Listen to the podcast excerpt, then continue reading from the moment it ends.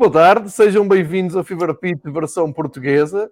Aqui a estrear um novo genérico e vai já daqui um forte abraço para o João Rosa Ribeiro, operador de câmara e também grande editor de vídeo, grande fã dos episódios do Fever Pitch e como o Miguel diz aqui várias vezes, como isto é de adeptos para adeptos, também somos brindados com uh, estes mimos dos adeptos que seguem o Fever Pitch. Neste caso, o João Rosa Ribeiro está a desenvolver um genérico para cada episódio um grande agradecimento, grande qualidade. Aliás, o fundo que estamos a ver é do outro grande adepto da, da Aveiro, do Duarte, uh, também que manda um abraço. E, portanto, estamos aqui sempre entre uh, pessoal amigo e uh, vamos preparar-nos agora para uma horinha de futebol português com o meu amigo Miguel, que está em Madrid, que se junta aqui à conversa neste fim de tarde de Liga dos Campeões, uma competição onde o clube dele está presente que o amigo Pedro Varela, a partir de Gaia, olhar aqui para nós, assim, a dar claro. uma um QB porque está a seguir setas e porque isso é que é importante uh, e do alto da sua liderança e das suas goleadas uh, deste ano e, e, eu aqui para falar um pouco também da parte do Benfica. Miguel, tudo bem com, contigo em, em, em Madrid, confinado, pandemia a alastrar, estás em segurança, estás seguro, estás saudável? Estou saudável, estou seguro e estou indignado. Isto de fazer um genérico novo e pôr uma arega, isto é provocação.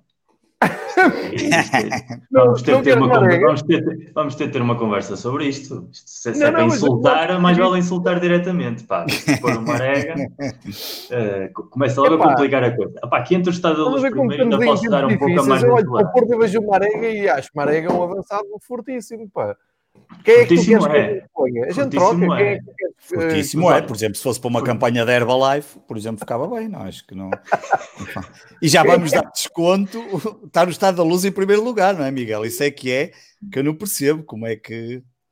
Mas Isso é uma questão de arbitrária. É, um genérico, é genérico FIFA, não é um genérico FIFA, não é um genérico PES.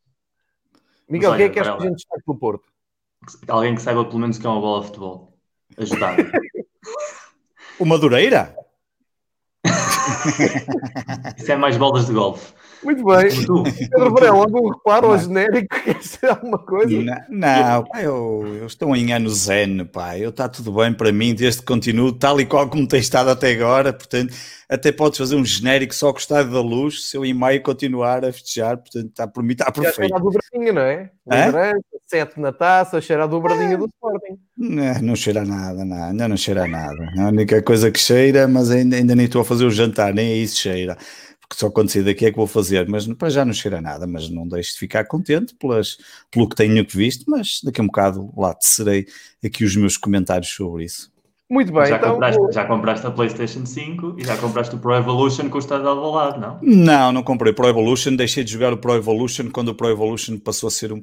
Não tinha todos os clubes como tinha o FIFA, mas eu sou da geração do Pro Evolution e o João jogou, jogamos várias vezes anos e anos, noitadas e noitadas na mesma consola, até estávamos às vezes aqui ou em casa dele, um, com os célebres famosos chás com tostas de queijo pela madrugada dentro, um, mas e chegamos a ter versões, chegamos a ter versões, isto agora falares do PES, ainda do, do, do PES das primeiras versões, acho que para a PS2, com Sim, cânticos dos portugueses, do, dos, dos, do Benfica, do Sporting, do Porto, do Vitória, eu lembro-me do Vitória. Vitória, coisas pá, muito engraçado, e eram jogos, é, tínhamos uma modalidade muito engraçada que fazíamos os dois, que era jogávamos em random, às vezes, era, contra outros, a equipa era o calhaço, eu jogava com uma equipa à sorte de todos os campeonatos, ele a seguir com outra à sorte. Pá, e era é, muito giro, eram coisas era explicar, era, é? explicar uma coisa. Era uma Vou explicar uma coisa. Eu era fanático FIFA desde, desde mil, aliás, eu joguei o primeiro Também. FIFA 94. 94, claro, exatamente. O meu primeiro jogo foi, foi Itália 90 para a Mega Drive, mas o primeiro certo. FIFA. E quando o FIFA incluiu, acho que foi em 99, a capacidade de editar, ou seja, não vinha a Liga Sim, Portuguesa, exatamente. mas tu podias criar equipas. Exatamente. E eu normalmente tinha, recebia o FIFA pelo Natal, era prenda de Natal, quase sempre. E eu não deixava ninguém, e tenho dois irmãos mais pequenos, nós, a franja de idades entre três é de três anos e meio, portanto, imagina. Ninguém tocava no jogo enquanto eu não pegasse no meu anuário da bola, comprado em agosto, e criasse a Liga Portuguesa ao detalhe equipa claro. por equipa, os 20 jogadores por equipa, dava exatamente igual que fossem os do Penafiel ou os do Porto, com a sua camisolinha, com o seu penteadinho, com o seu nome, com as suas states, E só a partir do momento em que estava toda a Liga Portuguesa criada é que uma pessoa se podia sentar a jogar em condições. Normalmente era na madrugada já, entrando bem no 25. Assim, que o pessoal ia para a missa do Galo e ia celebrar o Natal e eu ia para o PC começar a editar FIFA. Muito bom. Muito bem. Outros tempos. Outros tempos. Outros tempos Agora, um, eh, aqui só um acréscimo de, destes jogos com, em casa de Varela, geralmente né, em férias de Natal. Estes, até, estes episódios até foi mais as férias de Natal. As, as, maratonas eram tão longas que eh, a, memória, a melhor memória que eu tenho é parar um jogo a meio, olhar e pensar assim: estou a atacar para que lado? Já estava tão cansado, aquele clássico. Várias noites a jogar isso. Bom, esta semana temos uh, Taça Portugal, acabou uh, a final. Uh, já, já despachámos as datas da, da seleção, portanto, um, ehm, a seleção fora da, da Final Four da, da, Liga das Nações um, ehm, vai, vai à França, como penso que até já tínhamos falado sobre isso. Um, ehm, eh, a seguir, Portugal tem o, o, europeu para, para jogar no, vamos ver, a partida no verão, e portanto, até ao verão estamos despachados de seleções. Agora só dá clubes, só vamos falar aqui semanalmente de clubes. Uhum. Campeonato Português, Taça Portugal, Taça da Liga, Supertaça, vem, vem agora tudo seguido.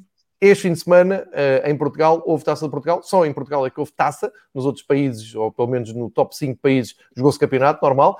A taça de Portugal espalhada por vários dias. Aliás, a, jornada ainda nem está fechada, ainda há jogos por, por fazer. Uh, jogos começam literalmente de manhã e acabam uh, à noite, com, com muitos jogos espalhados também para dar na, na televisão e por aí fora, uh, e com os, eu não diria os três grandes, eu diria todas as equipas a passarem menos o Portimonense, que repetiu a dose do ano passado quando foi corrido pela Académica, este ano Uh, foi a Leiria e caiu. De resto, todas as equipas passaram com maior ou menor dificuldades. Houve algumas equipas que ainda chegaram a ir às grandes penalidades, mas houve normalidade na, na taça, tirando uma ou outra surpresa, o que uh, pode levantar também a questão de, das equipas pode-se ver, pode ver isto para os dois lados, podes ver as equipas dos escalões mais pequenos já conseguirem dar luta às equipas dos escalões principais, porque os resultados são quase todos muito nivelados, tirando a equipa do, do Varela, que está absolutamente imparável, não é? O Sporting não, não está Também não facilitamos. Também não facilitamos. Eh, mas vêm os resultados muito pela diferença mínima. Uh, e isso pode levar depois isto para outra discussão, se são os pequenos que subiram, se, ou se são, e é a minha opinião, uh, as equipas grandes, as equipas de, de, da primeira divisão e da segunda, mas das da primeira divisão, que já sabem como é que esta coisa funciona, já desistiram de ir à procura de grandes exibições, mesmo rodando o QB a equipa, e, e quando se vem a ganhar gerem aquilo sem espetacularidade, sem grandes exibições, e acho que isso já é um pouco transversal a quase todas as equipas e assim também salvaguardam-se de uh, surpresas desagradáveis. Eu acho que é mais por aqui do que propriamente as equipas pequenas terem dado um grande salto, mas isto é, dá para os dois lados, cada um tem a sua opinião. Um, e eu vou, já, já sem mais perder muito mais tempo, uh, até entrar pela parte do Benfica. Tinha dito aqui, na, aliás, não, não foi aqui, tinha dito na BTV antes do jogo que um, não estava à espera de grande coisa do Paredes Benfica, primeiro porque o Benfica tinha os jogadores, ou a maior parte da equipa principal, aquele 11 mais usado, tinham ido às seleções, portanto não estava a ver a irem viajar para Paredes para fazer um jogo da taça. Depois veio Jorge Jesus à conferência de imprensa explicar isso mesmo, e a partir daí percebemos que a equipa do Benfica que ia jogar a Paredes era uma equipa que nunca mais vamos voltar a ver, portanto uma equipa completamente descoordenada, onde Samaris e Pizzi eram os únicos jogadores que, que costumam, costumamos ver a jogar pela equipa principal e, portanto, também não diferiu muito porque tive a oportunidade até de partilhar nas redes sociais, no Twitter, um quadro que um, eh, até foi o Helder Conduto que fez esse levantamento. Nos últimos 10 anos, todos os jogos que o Benfica fez com equipas de divisões secundárias, tanto a segunda, a terceira, distritais, o que quiserem, uh, só por uma vez o Benfica ganhou por mais que um golo. Em 10 anos e, portanto, sei lá, em 10 jogos, só por uma vez o Benfica foi ao Monte Alegre que ganhou por 3 De resto, tem sido sempre pela margem mínima, sempre com dificuldades, um, e era isso que eu, que eu esperava, iria ficar muito surpreendido se em Paredes fosse diferente.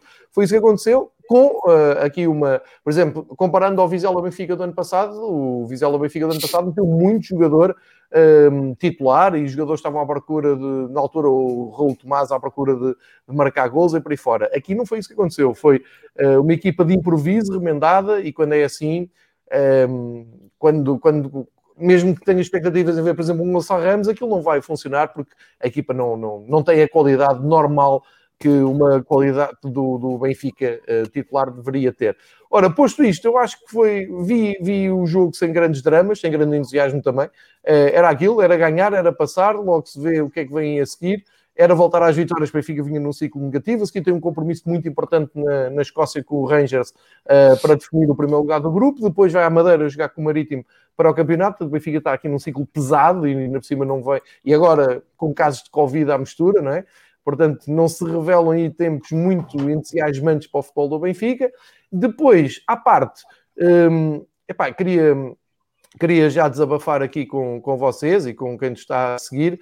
Hum, que, e foi um título que eu dei até ao episódio, que tenho que arranjar títulos para os episódios, é, é, que chega à grande conclusão que nós estamos aqui a falar, mas há muita gente que vem aqui espreitar, né, como vocês sabem, e nem todos são simpáticos ao ponto de nos fazerem genéricos e fundos para, para o nosso programa e comentarem aqui, como muita gente já está a comentar, muita gente vem aqui só para ver o que é que vamos dizendo aqui. Epá, eu vou aproveitar isso para dizer o seguinte: nós há pouco tempo, não sei se lembram, discutimos aqui uh, que o grande problema em Portugal, de malta que tem projetos e que tem voz e opinião e não sei o quê, é uh, o facto de serem adeptos, adeptos, bancada e tal. E eu acho que vou evoluir um bocado mais isso.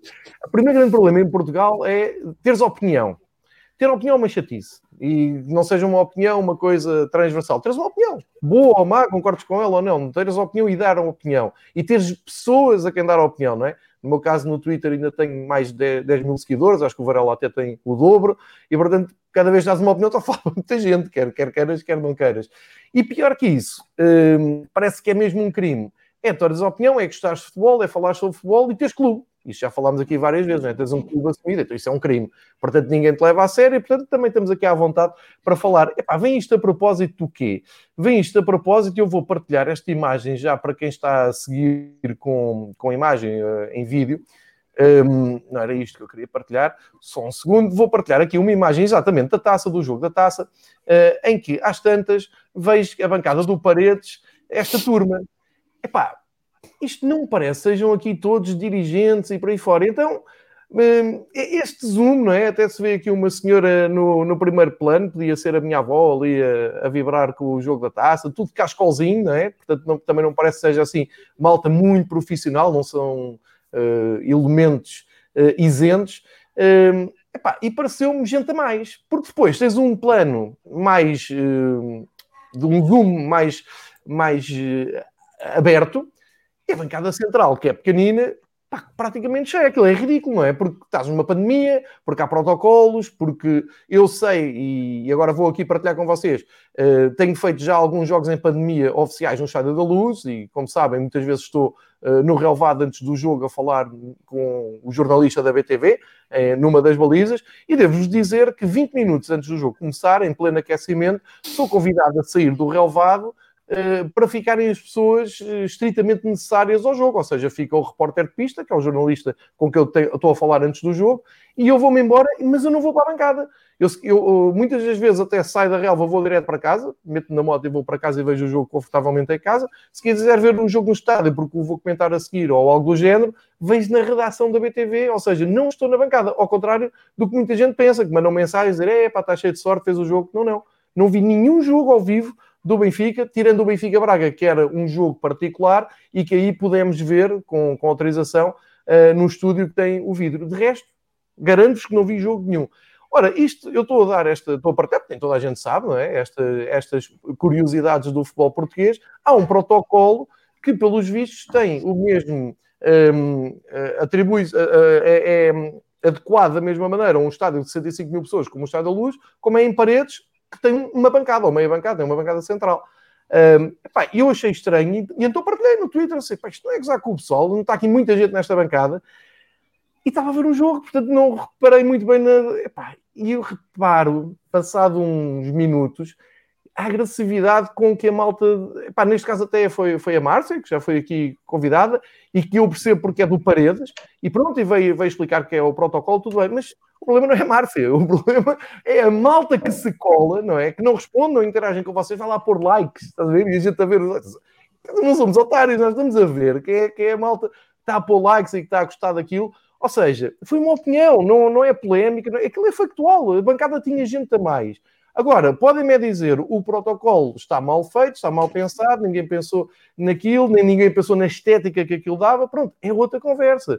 Mas caramba, que aquilo, acho que qualquer pessoa que estava a ver o jogo estava a sentir-se incomodada com a quantidade de gente, sim. E pronto, tive este, este desabafo. Epá, entretanto, houve malta que aproveitou para defender a federação, o protocolo, paredes, para aí fora. Epá, ao, ao contrário também do que as pessoas pensam, nós nem sempre, quando falamos, é para atacar alguém, Pá, mas depois tive que dar sequência a isto porque às tantas tu vais, vais dormir e vais pensar, também uh, estou sempre a embirrar com tudo e com mais alguma coisa. Pá, vou partilhar aqui com vocês.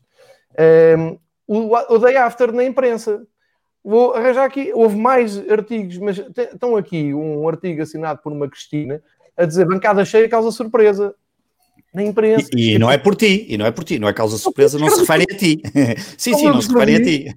Não é o jornal A Bola, é do jornal O Jogo, até, penso eu, não, não estou a dizer nenhum disparate, aquilo é o grafismo do jornal O Jogo. Estão lá é. as fotografias, está aqui o texto, um, e, epá, e se quiserem, um, até mais. Depois tive o, o, cuidado de ler o Alexandre Paes no, no, no, Record. Sim, no Record. Também dedicou um parágrafo à DGS a explicar um, em paredes do jogo da taça houve público na arcada, mas em estádios enormes, como o Dragão e o Lume, eh, não permite sequer um décimo de lotação. É disto que estamos a falar. Epá, quando nós levantamos as, as questões, e neste caso eu levanto a questão, não é nada contra o Paredes, não é nada contra a Federação, não é nada contra as pessoas que lá estão. Causa estranheza. Epá, e recorro aos eh, canais que, que tenho à disposição para, para partilhar isto. Depois fui ver ao Twitter, estava N pessoas a dizer pronto, já tudo a gozar, com, porque é que o jogo, uh, que bilhetes é que aquelas pessoas pagaram, que convidados é que são aqueles, por aí fora. Mas pronto, estou-vos aqui a dar um, um, exemplo de que se fosse aqui um jornalista da nossa praça qualquer a dizer isto, pá, tudo bem. Quando vem um, um rapaz que uh, toda a gente sabe o clube dele, toda a gente sabe. Um, ehm, que, que tem a opinião e é muito crítico do futebol, crias aqui esta, esta onda. Assim, pá, não tem problema nenhum, vou continuar a dar as minhas opiniões, vou continuar e, e vou continuar-me a socorrer dos day afters, quando a imprensa escrita bate certo com as nossas opiniões.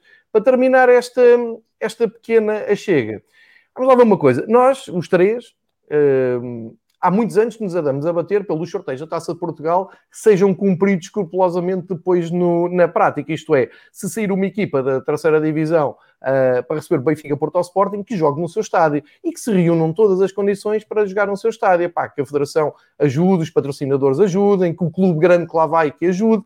Para quê? Para que podemos ter a festa da taça no sítio uh, onde tem que ser. Ou seja, uh, democratizar mesmo a taça Portugal.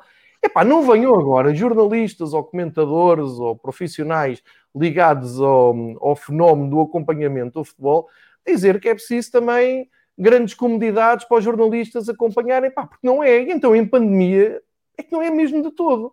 E eu já no ano passado fui ver um Cova da, Cova da Piedade, Benfica, e vi a malta, a classe jornalística, e, e, e repara, eu estou à vontade, porque quando jogamos em casa, eu faço parte da malta que comenta o jogo, estou em pé no, no relevado ao sol e à chuva, e portanto eu percebo esses problemas. Pá, mas na taça, um jogo de Cova Piedade, Benfica, como no ano passado, é para não vale a pena dizer, epá, está frio e tivemos eh, num telhado em cima da cabine de imprensa que não cabia.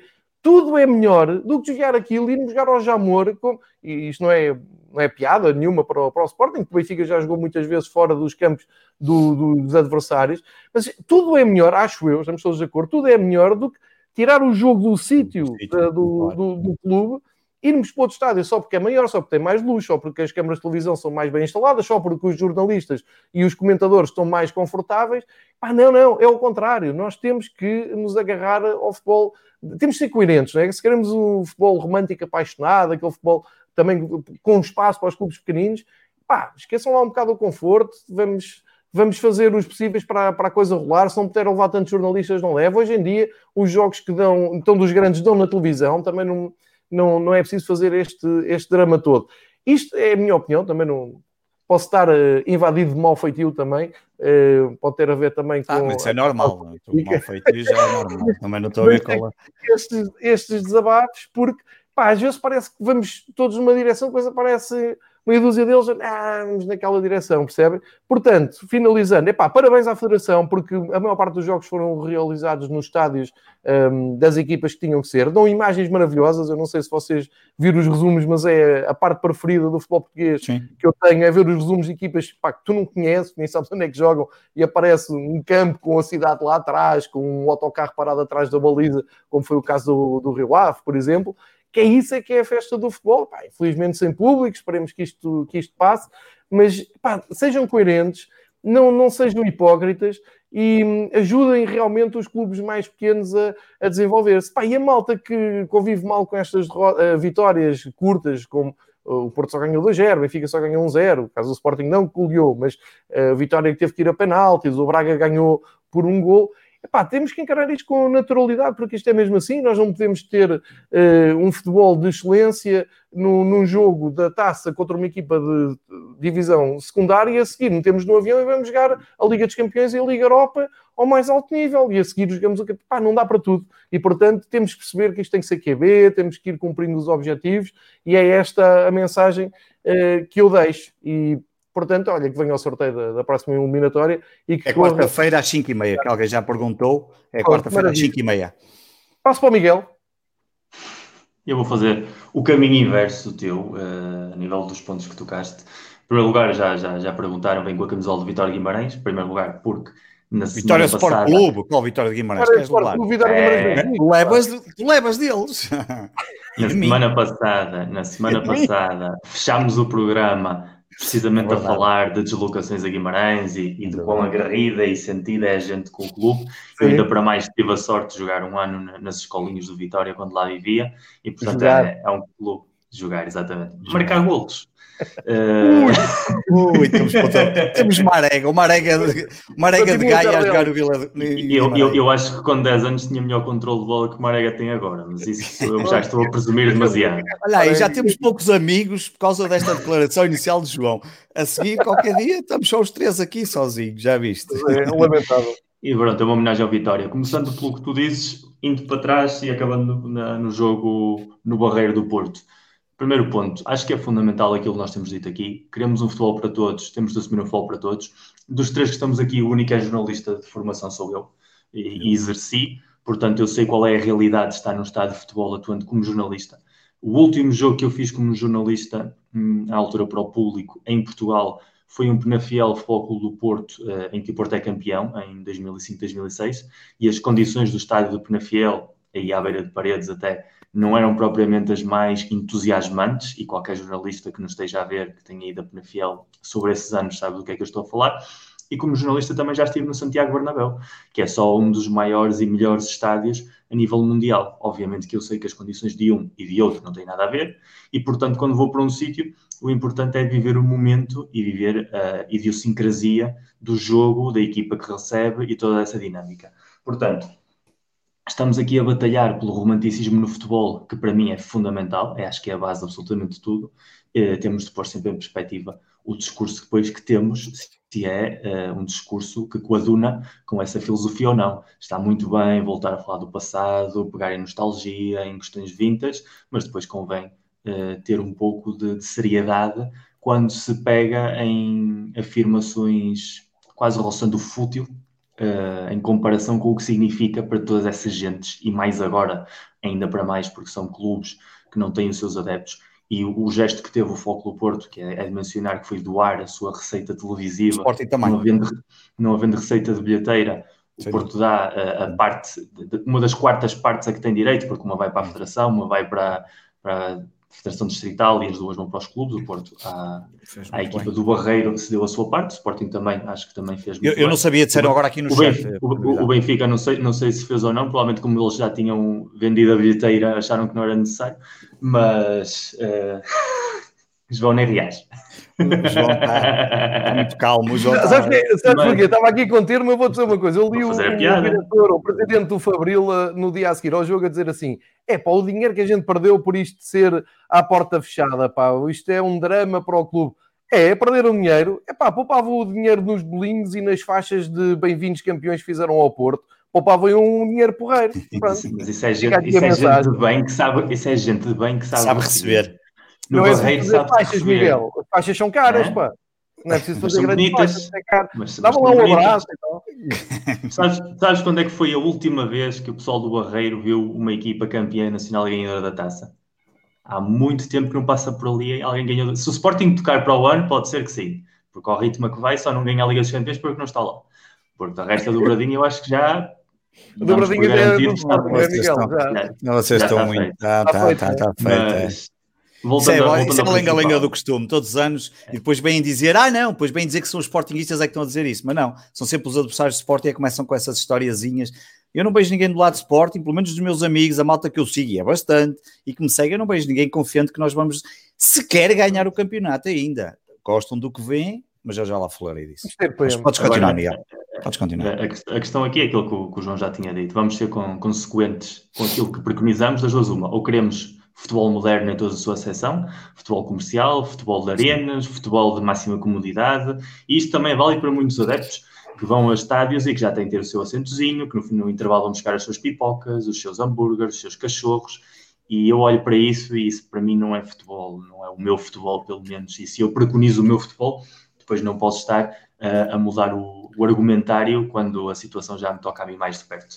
E sendo jornalista e sabendo a importância que é ter boas condições de trabalho, e sobretudo aqui condições de trabalho, para mim, o fundamental é teres uma tomada de corrente para ligares o portátil para poderes escrever.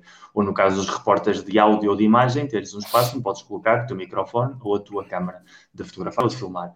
Agora, para um jornalista que comenta, para um jornalista que escreve uh, artigos uh, com que possas conectar o teu portátil e tenhas um sítio onde sentar, já tens as condições necessárias para fazeres o, o cobrimento desse jogo, principalmente se és consciente da realidade em que os clubes em questão uh, se encontram, porque uma coisa é os campeonatos profissionais, onde no início do ano cada clube tem de demonstrar que o estádio tem X condições para receber todos os jogos que vão disputar em casa, e outra coisa é uma competição com a taça, onde provavelmente só vai haver um, dois ou três jogos, e provavelmente é esse clube que recebe um grande, que é quando os jornalistas lá vão, eh, já jogou duas ou três eliminatórias antes, onde estava só lá provavelmente o repórter do jornal local ou da rádio local, e esses não têm direito a queixar-se porque não são ninguém, porque não aparecem a comentar em canais televisivos, e portanto esses jornalistas são menos jornalistas que os outros indo para trás e, e, entrando na questão do Paredes. Na questão do Paredes, claramente há um problema de comunicação. Uh, pelas pessoas com quem eu consultei, o protocolo foi cumprido. O protocolo estipula que pode estar um máximo de 100 pessoas num estádio de futebol, entre convidados uh, de ambos clubes, da entidade organizadora, neste caso a Federação, mais o staff técnico do, dos clubes em questão, se não tiverem espaço para se sentar. 100 pessoas, se tens uma bancada onde cabem 500, dá uma proporção extremamente reduzida e obviamente quando olhas para essa bancada aquilo parece uma avalanche de gente. Se ainda para mais esses convites que o clube tem uh, vão para dirigentes ou familiares dirigentes ou o que seja, são convites, têm direito a eles, portanto se eles têm uma postura mais de adepto, ou seja, se não dissimulam, se vão com cascóis, normalmente gera confusão provavelmente se ali só estivessem pessoas de fatinho e gravata, ou de sobretudo, ou, ou com uma indumentária que não denunciasse tanto a sua pertença clubística, muito provavelmente as pessoas diriam, pois estão ali, aquele será dirigente, aquele será diretor desportivo, aquele será secretário, aquele será agente, aquele será aquilo e aquele outro.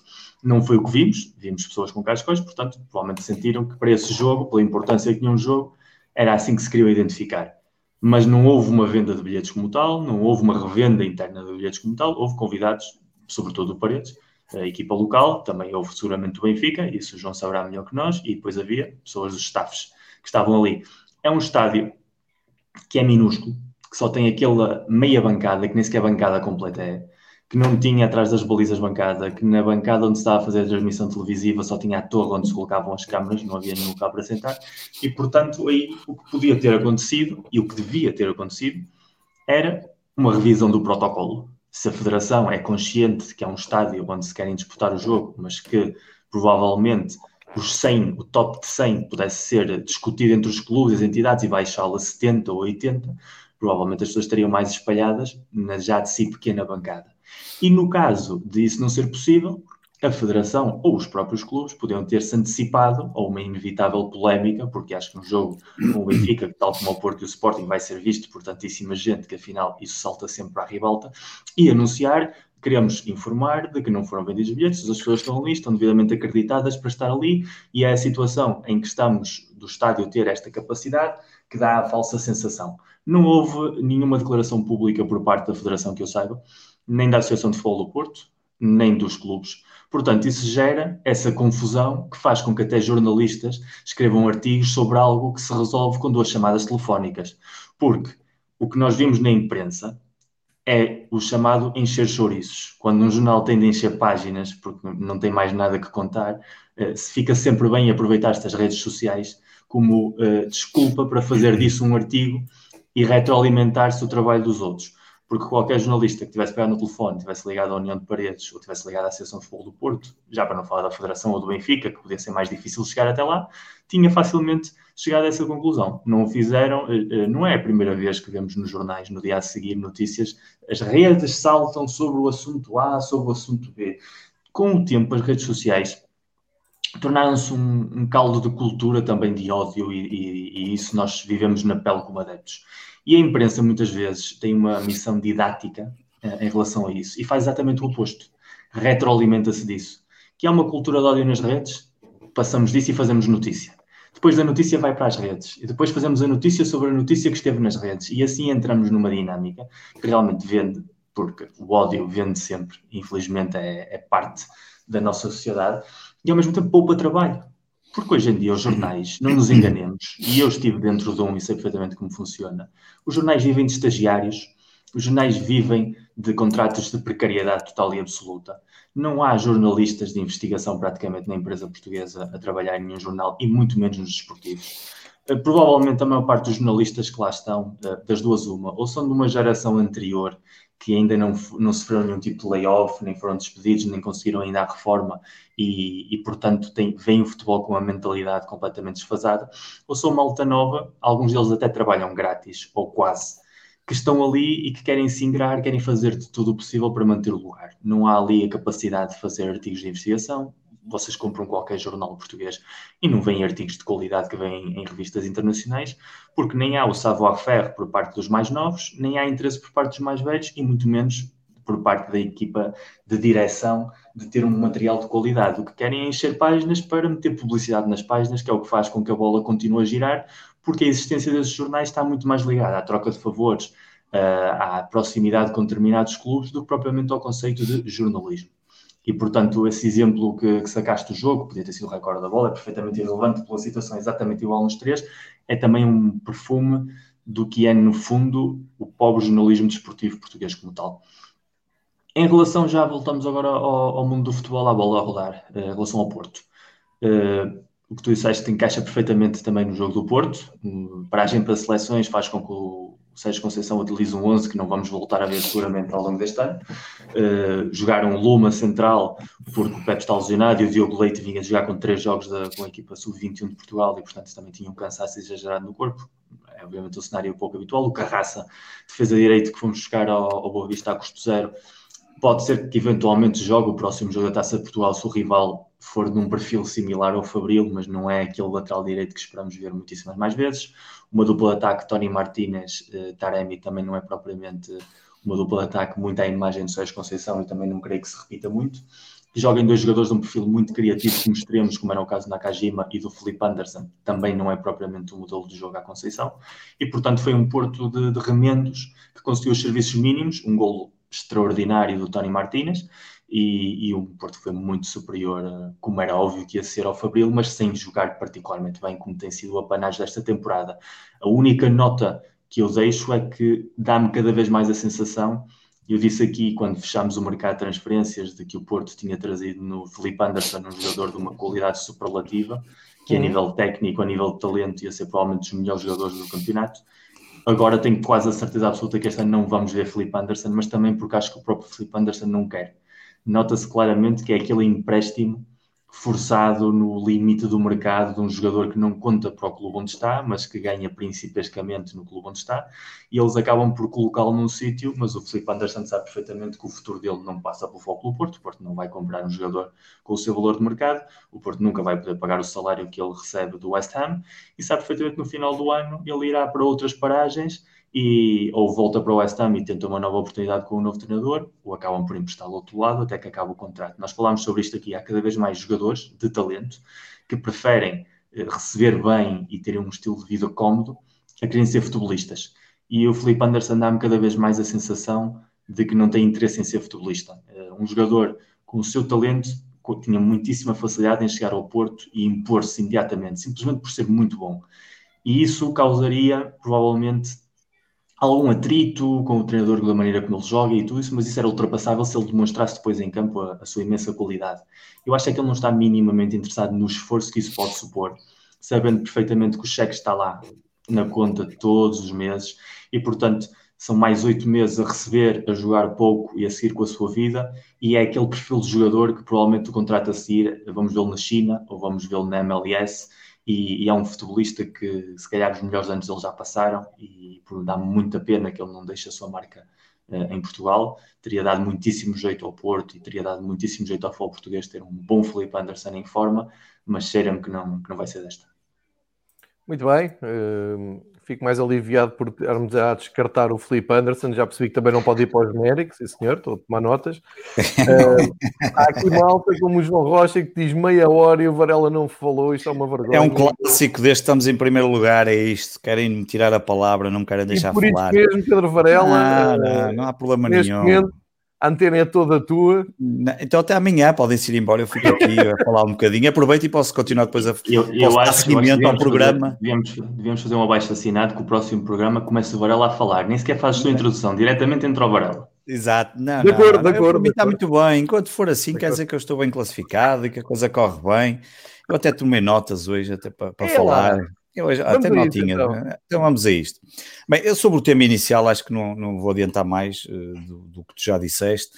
Aliás, em tempos fui eu que até abri aqui com algumas hostilidades por causa de uma coisa absolutamente normal, mas a verdade é que é sempre sobre coisas absolutamente normais que depois aparecem os comentários mais espatafúrdios que, que, não se percebem, não é? Às vezes, ou porque nós fazemos um comentário, mas lá está, deve ser porque nós somos de clube e não, não somos do clube de futebol. E quando se, se fôssemos do clube de futebol, se calhar um, davam mais atenção ao paradigma tático que eu muitas vezes falo. Obrigado, Miguel, no, que faz parte do meu perfil do, do Twitter. Tirando esse pormenor, não, já acho que não vale a pena ir mais por aí, já vocês já disseram tudo. Olhando para o jogo do Sporting, ora bem, tem aqui cinco, vou dividir isto em cinco partes, tem aqui depois duas notas Ui. finais para falar sobre, sobre. Eu já vos disse, vocês podem ir embora. Não, isto vai ser rápido. Sporting não foi o Sporting contra eu o sei, Milão. Eu sei, não, mas é, é para ser rápido, é para, nem, é para nem perder muito tempo, isto é para ser rápido mesmo. Porque senão... O primeiro jogo da história da Taça dos Campeões Europeus foi o Sporting que jogou com o Partizan no estádio do Jamor. Sim, ele, acha que está, ele acha que está a falar da Champions League. Não, não, não, pelo contrário. Olha, eu até vou dizer, Ontem o Sporting jogou e eu prime, os primeiros 40 minutos nem, estive a ver, tal e qual como estou a ver hoje as setas, e a fazer um outro podcast em direto que me convidaram para falar do Miguel Oliveira e do MotoGP. Portanto, eu, eu vi o jogo enquanto fazia um programa em direto a falar sobre o Miguel Oliveira claro. e MotoGP. Portanto, claro que como vês... Podcast, claro. Claro e tipo, tá, foi em direto, foi claro, gravado em direto, está aí. A tua vida, claro. o LinkedIn espero que diga podcaster. Exato, eu devia dizer e daria. Um, Cuidado que ele ontem disse que não podíamos gravar ontem porque tinha de ver o Sporting, mas estava a gravar o podcast. Mas não podia ver, não podia gravar porque estava a ver o Sporting, não, mas tá claro. a gravar um podcast. Opa, é, é, é, é, Miguel, eu, eu vou-te dizer porquê. Porque era, o podcast era das 9 às 9 e um quarto. Eu só ia entrar 15 minutos e eles, e, depois, e eles depois tinham que fazer ali uma alteração para eu sair e voltar a entrar. E eu perguntei, mas quanto tempo é que é o programa? É meia hora. Ah pá, então se é meia hora também fico aqui a meia hora toda a falar com vocês. Não seja por isso, é um tema que eu gosto e por isso é que fiquei. Portanto, faltei a primeira meia hora, vi assim de lado. Mas vi o suficiente. Também contra o Sacavenense, aos três minutos já estávamos a ganhar. Bem, primeira coisa, é evidente que o Sporting tinha que afastar o problema do fantasma do Alverca da época passada. Esse era para mim o ponto mais importante. E o Ruben Amorim não ia facilitar, isso parecia-me óbvio um, o Sporting tinha que afastar esse, esse, fantasma que ainda pairava aqui um bocadinho no ar do que, do que tinha acontecido o ano passado, a vergonha que tinha sido a, a época passada, e portanto um, era quase certo que não ia facilitar com a equipa que, que escolheu. E não tem que facilitar, do meu ponto de vista, eu já disse isto aqui na semana passada, o Sporting tem que ter uma atitude bastante competitiva na Taça de Portugal e no Campeonato Nacional. Depois sobra uma outra competição que essa pode ir para lá brincar e pode, até pode, por mim, até pode colocar uh, os dirigentes fizeste, a jogar. Para embora da Liga Europa, portanto já o fizeste. Sim, da Liga Europa depois deixo para o final para, para falar da idiotice do Rui Pedro Brás. Mas, mas portanto, a atitude competitiva. Não, não, não, é, é, isso, isso não arranja problemas a ninguém. Uh, taça de Portugal, campeonato, temos que entrar bem, competitividade e uh, a taça da Liga do, do de barato, não, já, já, já, ganhamos aquilo algumas vezes, nomeadamente ao Porto, as últimas duas, e portanto um, ehm, não, não vale a pena estar a, a, a perder mais tempo com isso. Depois, em relação ao jogo, coisas que gostei atitude com que entramos em campo, marcamos o golo cedo, respeitamos o adversário, nunca tiramos o pé do acelerador, ou pelo menos não foi aquela coisa, ah, estamos a jogar com uma equipa de escalão muito inferior e tal, aquela coisa, ah, não podemos dar. Faz-me lembrar uma vez uma história que o João lembra-se bem, que o Benfica deu 10-0, logo foi, ah, agora não se pode dar 10-0. Não, meu, as equipas estão ali para marcar golos, cara. Agora, se umas são melhores que as outras, nós também apanhamos 12-1 no total do, com o Barcelona e também não fomos pedir, ah, por favor, parem de marcar golos. Não, faz parte do futebol. Umas vezes corre bem, outras vezes corre mal. É, exatamente, umas vezes corre bem. Outro... É que é? O que é que disseste? Até foram, na altura. Se calhar na altura até foram. Eu lembro até que eu li artigos em que diziam que até o Barcelona foram... devia ter tido respeito ah. pelo Sporting. Ah, sim, então é um respeito do caraças. Ah, é, exatamente. Essa coisa do respeito, o respeito, o respeito é jogar Boa, sempre bem, que é para isso que eu acho, eu penso parece aquela coisa de dizer, ai não, Deus queira que não jogue o Messi do Barcelona, porque senão eu, podemos... eu penso é, exatamente igual que claro, tu, eu, eu lembro perfeitamente nessa eliminatória Claro. Que havia gente que dizia que o Barcelona tinha desrespeitado o Sporting, tinha, marcando claro. tantos gols. Ah, da mesma maneira claro. que também desrespeitou o Bayern Munique, que é uma equipa pequena, quando é, também goleou no ano anterior. Exatamente. Não, ah, pá, isso, isso eu, não, eu não, nem sei o que é isso, desrespeitar. O que eu quero é jogar sempre contra a equipa mais forte possível do adversário e o adversário. Não pode jogar no Porto todas as semanas. Não, não, estou a falar de equipas fortes, não é que estão a 6 pontos. Ora bem, um, depois respeitamos o adversário, marcamos o gol cedo, isso ajudou bastante para o Sporting. Acho que quebramos ali praticamente a resistência que poderia haver do Sacavenense. Acho que eles até acabam por sentir ali um bocado, depois rapidamente chegamos ao segundo e ao terceiro, e acho que aí quebramos, com esse gol cedo, acabou por se quebrar ali um bocadinho alguma resistência que o clube, que o adversário podia ter, neste caso o Sacavenense. Um, e depois na segunda parte, um, um jogo completamente desconfigurado, digamos assim. Eh, tu às vezes vias ali, parecia aqueles jogos que quando eu era puto fazíamos tudo ao ataque, depois tudo à defesa, depois andavam ali a correr uns para trás para a frente, e aí acabamos até por nós um, ehm, superiorizar-nos, obviamente pela maior qualidade dos nossos jogadores, e portanto rapidamente chegamos ao, ao 4-0, depois há o 4-1, um momento absolutamente fantástico, eu estava a ver o, o futebol praticamente sem som na televisão, uh, depois mudei de televisão e fui para, para, outra, para outro sítio ver o jogo, e liguei o som, pá, e o festejo do quarto, do golo do, do Sacavenense, eu pensei que eles tinham ganho a taça, aqueles festejos na TV foram absolutamente fantásticos, devia ter continuado sem, sem som, mas já agora fica aqui uma nota, um golo bastante merecido ao Ia Quinta, que pelos vistos, quando ele saiu a chorar, não era por emoção, como o, como o comentador estava a dizer, ter marcado um gol na taça, era por emoção sim dele ter marcado um gol, mas do pai ter morrido uh, há três meses e certamente aquilo deve-lhe ter batido ali um bocadinho mais forte e olha, até fico um, bastante contente que ele tenha marcado o gol e que, e que, e que tenha sido um prémio, pelo menos, para ele, uh, por tudo aquilo que lhe, que lhe aconteceu e sim, obviamente uma tristeza. Depois, o que se nota no Sporting é, é evidente, alguma alegria, algum entusiasmo nos jogadores, isso, pá, e parece-me que os miúdos novos que estão a entrar, quando entram, entram com toda a vontade, ainda ontem voltou a acontecer com o Daniel Bragança, que é um jogador absolutamente fantástico, e depois mais tarde com o Pedro Marques, espero que tenha as mesmas oportunidades que outros rapazes que já passaram e não estiverem, eu estou em crer que sim, com o Ruben Amorim, isso poderá acontecer agora, e a coisa tem estado a funcionar, uh, e termino para dizer que o que se passou ontem mostra um pouco aquilo que tem sido o Sporting deste, deste ano e esta renovação que Ruben Amorim tem, tem preconizado e que tem, e que tem, mais do que isso, preconizado que tem uh, transposto para dentro de campo, que assenta nos três jogadores que acabaram por, eh, de alguma forma, estar ligados ao jogo de ontem. Coates, porque marcou dois golos e representa uma certa maturidade. Não vou dizer que é o melhor defesa central, que não é, em Portugal, mas é um, é jogador que traz maturidade que é, que é necessária e importante um, numa equipa de futebol que tem as ambições do Sporting. Nuno Santos, jogador contratado ao Rio Ave, a tal questão de contratar jogadores que têm qualidade noutros clubes e que podem ser importantes para, para, para, para, para os clubes grandes, neste caso. E depois Pedro Marques, a juventude, a, a, formação que entrou com muita vontade, um, ainda irei falar mais um pormenor dele, uh, e que acabou por marcar dois golos, e portanto juventude, jogadores importantes de outros clubes e a, e a formação. Depois, só duas notas finais.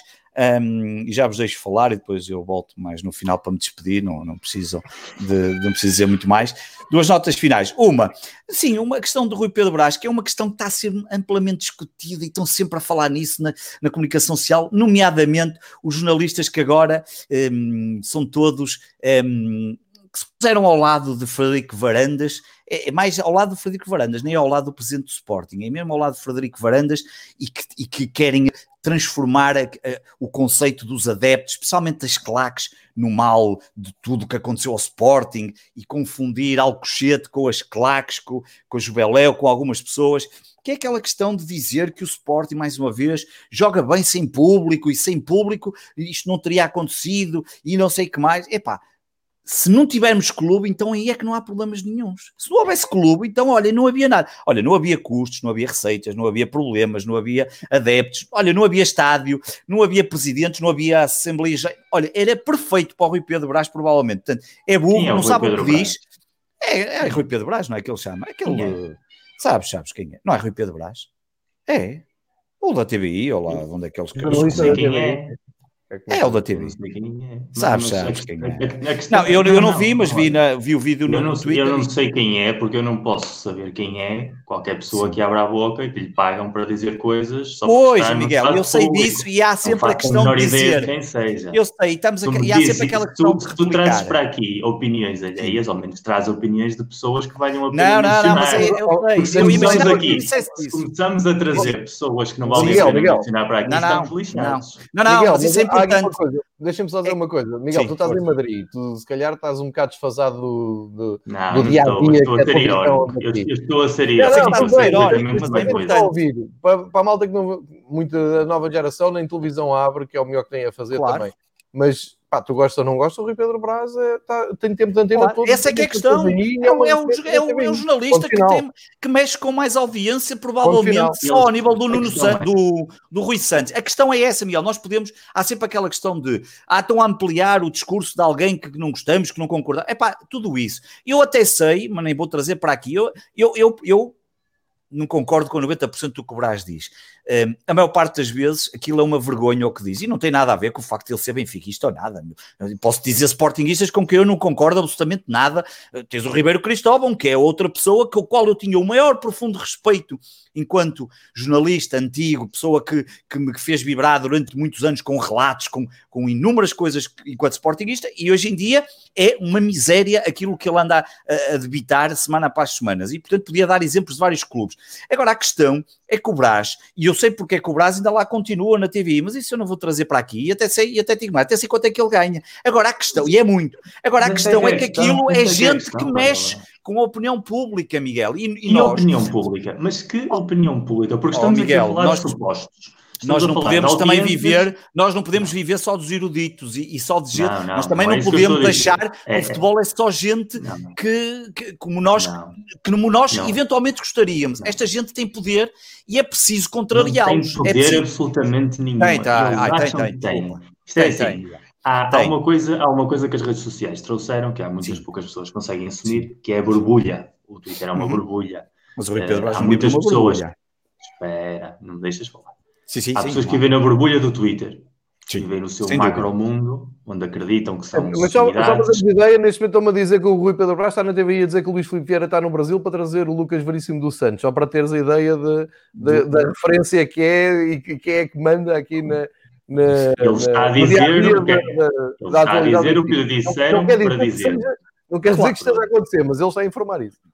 Pronto, ele está a informar, lá está. A palavra informar aqui tem um peso sim, desnivelado, porque o que ele está é a dar recados. Temos, temos de decidir se estamos a falar de opinion makers ou de recadeiros, que não é sinónimo. Seja o que for, Miguel, seja o que for. É uma pessoa muito é... ouvida e que tu, Mas muitos é adeptos, eu se ligar daqui a um bocado ao meu avô, e podia dizer a outras pessoas, se eu ligar, vão-me falar do que ele disse e do que ele insinuou e é uma voz que nós podemos não gostar, mas acaba por ser até, a palavra até me custa a dizer, mas é verdade, respeitada por muita gente. Pá, nós podemos dizer assim, ah, ok, mas eu não concordo. Está bem, mas aquela gente faz parte também do futebol e nós temos duas hipóteses. Podemos não ampliar a mensagem, é um facto, mas eu acho que há coisas que são precisas temos que as é contrariar, é porque só assim é que se batalham, é que se batalham estas é coisas, mais, é mais, mais nesse sentido. Não, é mais do que não ampliar, é pôr a nu o que são não é nem rebater a mensagem em si, porque rebater a mensagem é, é levar é a sua condição é? de debate. Sabes porque é que eu estou a rebater? Só estou a é. rebater porque ele é um pau mandado, neste caso, esta, isto que ele diz é um pau mandado da direção do Sporting atualmente, porque há ligação direta com a cúpula do Sporting. É que nem, é que nem no tempo dos, é que nem passa pelos diretores de comunicação do Sporting. E eu sei disto, vai diretamente à direção do Sporting. Isto não, ninguém me contou, eu sei que isto é assim. E portanto, aqui não estamos a falar de ninguém que. A ideia é passar, é passar que o Sporting está melhor sem público, é isso? Claro, completamente, que o mal eram os adeptos, os que foram a Braga, os que foram a Barcelos e que tiveram que se descalçar, como eu lá estive duas vezes e, e, e, dizer que os adeptos, como ele ontem disse, os adeptos em ao lado e os adeptos que não apoiam o Sporting, que não apoiam o Sporting, é que esta gente confunde estar num estádio de futebol e puxar pelo clube e fazer críticas a uma direção que é perfeitamente legítimo. São coisas completamente diferentes. Eu posso não gostar de muita coisa que a Juveléu faça, que o diretivo, que a torcida, seja aquilo que for, eu não sou de nenhuma. Mas uma coisa é, tu estás num campo e dizes assim, eu não concordo com varandas, ou varandas de mito, ou varandas. Opa, até vai para o caralho, seja aquilo que for dentro de um campo, como muitas vezes fazem qualquer adepto de todos os clubes. Outra coisa é achar que aqueles adeptos não estão ali para apoiar, o que é a ideia que esta gente está a tentar passar, que é uma vergonha. E além disso, ainda disse uma coisa mais grave, depois já tens de dizer, Miguel, ainda teve a lata a dizer. Ah, quase insinuar que era melhor para o Sporting estar nas, fora das competições europeias. Só que isto é dito daquela forma quase a defender o facto de termos sido eliminados, quando a nossa eliminação foi uma vergonha. Agora que me tu digas assim, como tu já disseste aqui, que é bem diferente, que nós podemos tirar partido disso, isso estamos de acordo, completamente. Agora, vender estas ideias porque, porque é importante, porque ele sabe que daqui a dois anos, esta gente, ele sabe que passar estas ideias ao Brás vende porque vai passar na CMTV, na TVI, ou seja onde for, e isto vende para o possível eleitorado que vai decidir as próximas eleições de Sporting, porque as eleições de Sporting não se decidem nos extremos. Os extremos são o que, são, o que são, decidem-se no meio. E no meio são milhares de pessoas, muitas delas que dão audiência à TVI, obviamente aos programas que ele tem, e que não é só à TVI, aos programas que ele tem, e como também à CMTV, que muita gente sabe, e o, jornal, e o Correio da Manhã, que não chegou a, a jornal mais livre do país, porque ninguém lê. Não, não, alguém lê, porque senão aquilo não vendia o que vende, e aquilo é uma empresa até, uh, aparentemente, do ponto de vista de rentabilidade, muito interessante. E é por isso que a mim me custa, e eu, e eu poderia não ampliar e nem falar disso, mas depois de ver aquilo, custa-me um bocadinho e preciso deixar este recado aqui, porque acho que é importante, é nesse sentido. Ia dizer, é que eu ainda tenho mais uma nota, mas força, Miguel. Se querias só oh, complementar isto. Ah, pronto, e, e, só quero complementar, e depois passo já a palavra, só complementar. E por fim, falamos aqui de romantismo, fiquei muito contente que ontem o Sporting tenha partilhado um vídeo nas, nas, nas redes sociais do Pedro Marques a festejar um golo, e finalmente alguém partilha um vídeo de um jogador, como agora não há público, em que aquilo é uma quantidade de, de asneiradas e de libertação de frustração, como acontece no futebol e como deve ser. Se fosse noutros, noutros países, se calhar aquilo era só pis para aqui, pis para, para e portanto deixem os jogadores, e neste caso ele utilizou uma das palavras que eu mais gosto de utilizar nos festejos e que muita gente também gosta, e fiquei contente o Sporting ter partilhado aquilo nas suas redes sociais sem estar com medo de que aquilo pudesse trazer, e pelos vistos não trouxe, e é pelo contrário, os adeptos ficaram um, contentes com este. faz parte de um certo romantismo de um futebol, de um, muitos ficaram tristes, ah, não sei o quê, o palavreado e não sei o quê, que educação, não sei o quê, mas pá, faz parte, todos nós fazemos isso, todos nós temos os nossos momentos. É, não, está calado, não irrites, cara. Caralho. Tu vais, tu, vais pôr, tu, vais pôr, tu vais pôr o pi agora, João? É, não, não. Exato, não, não, não, não, não há pis. Não, eu, que é a liberdade eu, de expressão. Eu ia olhar para a próxima jornada, mas isto de repente tornou-se aqui uh, uma agressividade tal que eu nem sei Não, não, sem agressividade, sem agressividade. Porque, epá, podem não se lembrar, mas existe uma cena chamada campeonato, Liga Nós, é uma coisa que já ia aí com alguns sete jogos feitos, uh, e entretanto. Só Quando o Varela é que, que lembra onde é que estava. Quando é que volta?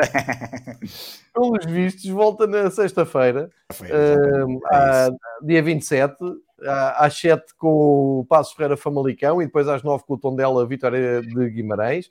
No sábado o entram Sporting, em campo Porto, eh, em Santa Clara Porto e, Sporting Moreirense. Uh, depois no domingo Gil Vicente Rio Ave, Portimonense Nacional, Boa Vista, Bolonenses, Braga, Feirense. E na segunda-feira, sete da tarde, Marítimo Benfica, contra todas as indicações do governo. Vamos ter uh, malta a trabalhar segunda-feira às sete da tarde na, na Madeira. Um, Lança aqui o, o seguinte: eu, eu, já, já há pouco já, já tinha falado sobre um, os próximos encontros do Benfica. Acho que o Benfica vai entrar numa fase muito crítica da, da sua temporada. É, eu sei que é muito cedo na temporada, mas é mesmo uma fase crítica, porque uma derrota em Glasgow uh, e o Benfica, enfim, uh, está-se a pôr a. Glasgow. Desculpa? Nunca ganhou. Não, mas não. Nunca ganhou em Glasgow. Não. Epá, eu, eu farto-me de, de, fazer aqui o papel de dizer que as equipas de Glasgow são fortes, não são aquilo que as pessoas têm dito. Epá, bati aqui no Jornal da Bola quando disse que o Aberdeen era uma equipa de bons rapazes. O Aberdeen agora levou 4-0 do, do Rangers. O Rangers, é verdade, lidera o campeonato. E eu tenho amigos, amigos, enfim, malta com quem falo de futebol, que quando eu disse os números do Steven Gerrard no Rangers este ano, que é uma sequência absolutamente incrível de, de, vitórias e de distância no campeonato, a resposta foi: epá, está bem, mas aquilo é o campeonato da Escócia. Espera aí, o campeonato da Escócia é dominado pelo Celtic há nove anos e apareceu é o que, é ainda para mais este ano, este ano tens a maldição do, nono, do décimo título, porque nunca na história um clube escocês, e o Rangers já esteve nesta situação e foi à inversa, conseguiu Exatamente. ganhar 10 títulos seguidos e este ano o Rangers parece que vai conseguir devolver a moeda ao Celtic tal e qual. Mas quer dizer, todo o mérito para o Glasgow Rangers e toda a qualidade do Glasgow Rangers está à vista. E tu vês o Rangers a jogar e tem uma, uma equipa muito equilibrada e com bom, bons jogadores. Quer dizer, não, não há que, que notar. Mas isto é difícil de convencer pessoal que não é pá, pronto, não é tão sensível ao futebol internacional. Quem colhe os ombros e diz assim, não quer saber, isso é uma equipa da Escócia,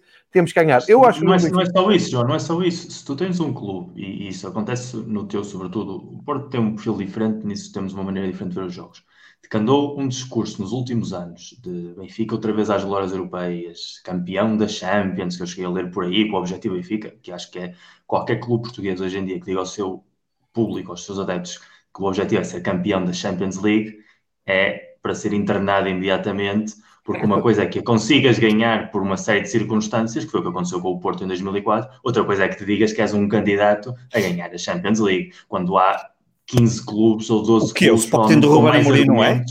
Para o ano? O Sporting do Ruben Amorim para o ano. Para o ano não é depende, candidato. Depende, depende dos nem sei se vamos. Nem sei se vamos, tem calma, que ainda não sei se vamos. É, mas é, não, esse, reforços acho que já está um garantido, é o Cavani. Pronto. Ele não se vai dar bem em Manchester e vai regressar a Lisboa. Desta vez Ninguém está bem em Manchester. Não, não está fácil dar-se bem em Manchester. Olha, bonita atitude há bocado dos turcos na conta oficial que tiraram uma fotografia à bancada do Sir Alex Ferguson e puseram a foto no, nas suas redes oficiais.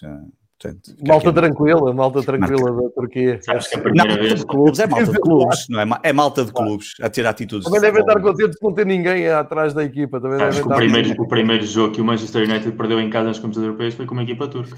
Miguel, não sei, Tu sabes isso, mas eu não sei, calma lá. Eu gosto muito dessa tua forma de sabes, mas não, eu fico contente porque eu saio daqui sempre a aprender qualquer coisa de novo contigo e isso é das melhores coisas de fazer este programa. Gostava de saber como tu, eu gostava de saber como tu, mas não sei, mas fico muito contente, não sabia, que olha, cá está. Está olha, mas vou agarrar. Vou agarrar. 93, 94. Vamos ter que falar do Campeonato Nacional, não é? O João quer falar. Eu acho que o João quer falar do Campeonato Nacional. Não, não, não é isso. É, ah, não? O, Miguel, ah. o, Miguel, estava a dar aqui uma, uma um contraste é. muito interessante entre a maneira como o Benfica encara as competições Sim. europeias e os seus adeptos e o Futebol Clube do Porto, e é muito interessante. E vou agarrar nesse fio que eu estava a estender, Sim. que é exatamente o Benfica viaja para Glasgow, volta para Portugal e vai para a Madeira jogar com o Marítimo, que eliminou ontem num prolongamento um, e agora não me lembro a equipa que eliminou, mas era uma equipa da divisão secundária. Uh, e eu olho para o outro lado e já vejo o Vidigal. Estás a ver o, o Lito Vidigal dizer: hum, qual foi a última grande vitória que eu tive? Única vitória que tive no campeonato aí há umas semanas. Dragão, no Porto. O que é que vem aí? Benfica. Epá, e eu nestas coisas sou muito pessimista. Já estou a olhar para a frente e a pensar: meu Deus, que pesadelo. É que o Benfica vai a Glasgow onde eu acho que vai ter um, uma noite realmente muito complicada mesmo, uh, e onde vai. Uh, Eu acho que o Benfica não, não, não está em, em perigo o apuramento. Acho que o Benfica, com maior ou menor dificuldade, vai apurar-se. Mas é difícil apurar-se em primeiro ou em segundo, porque em segundo vai poder levar depois com equipas que vêm da Liga dos Campeões, como se sabe. E depois o campeonato, o Benfica, enfim, desbanjou seis pontos de repente e não convém continuar a perder pontos. Vai à Madeira jogar com um Marítimo de quem eu desconfio muito. E, portanto, vejo nesta, nesta semana Uh, e depois voltam logo as, as, competições europeias. A gente está, daqui a uma semana, quando voltar, tem estes dois jogos para falar: competições europeias e campeonato, e já está a voltar para outra vez para a Europa.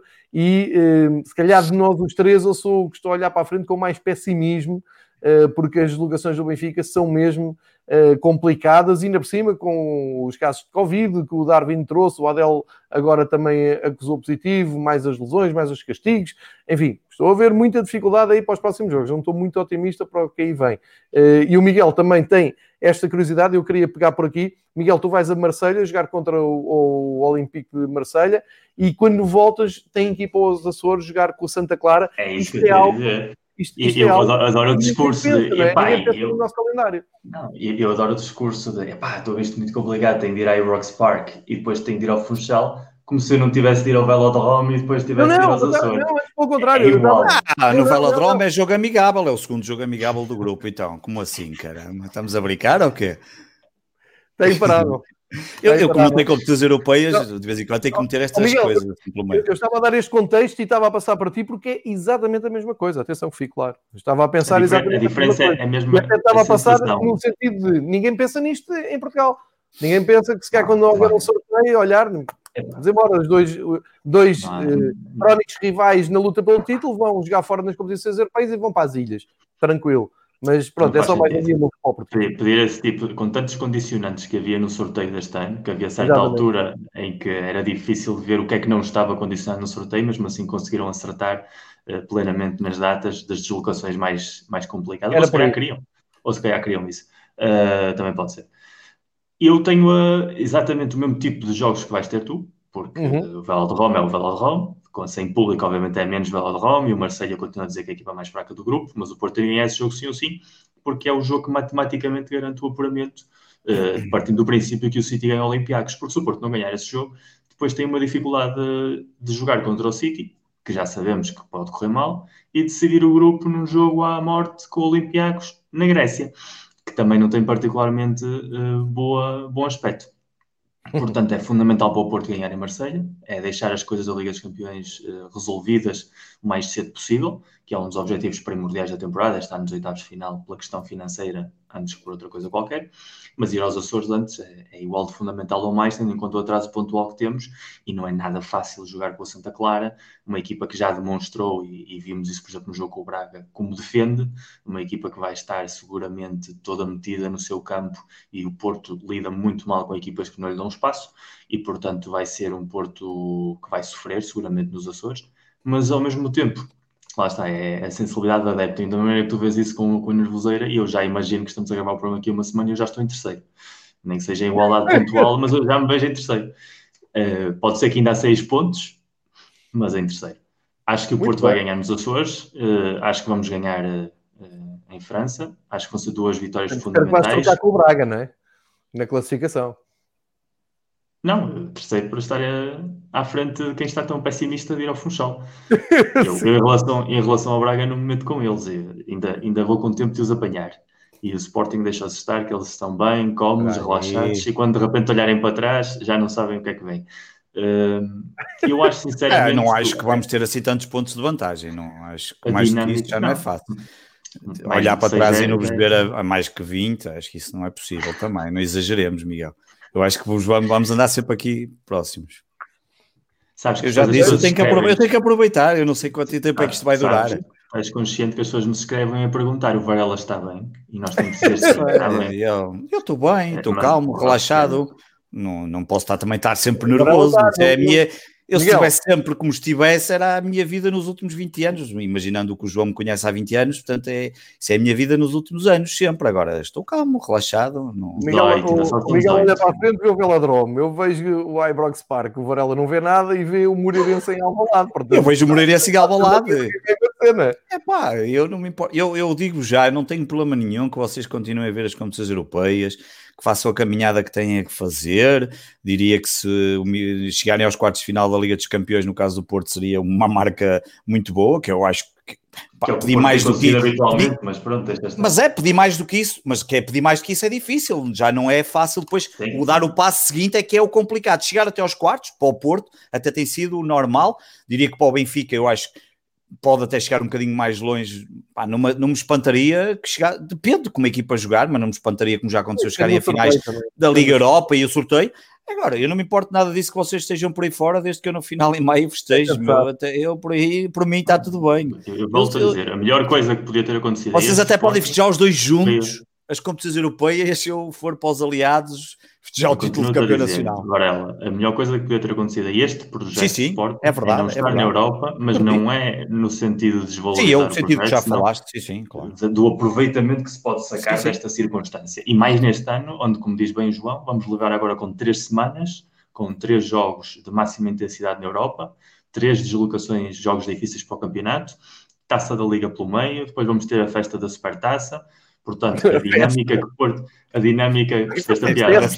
Festa da supertaça. Percebeste a piada. O obituário da supertaça. Percebeste a piada.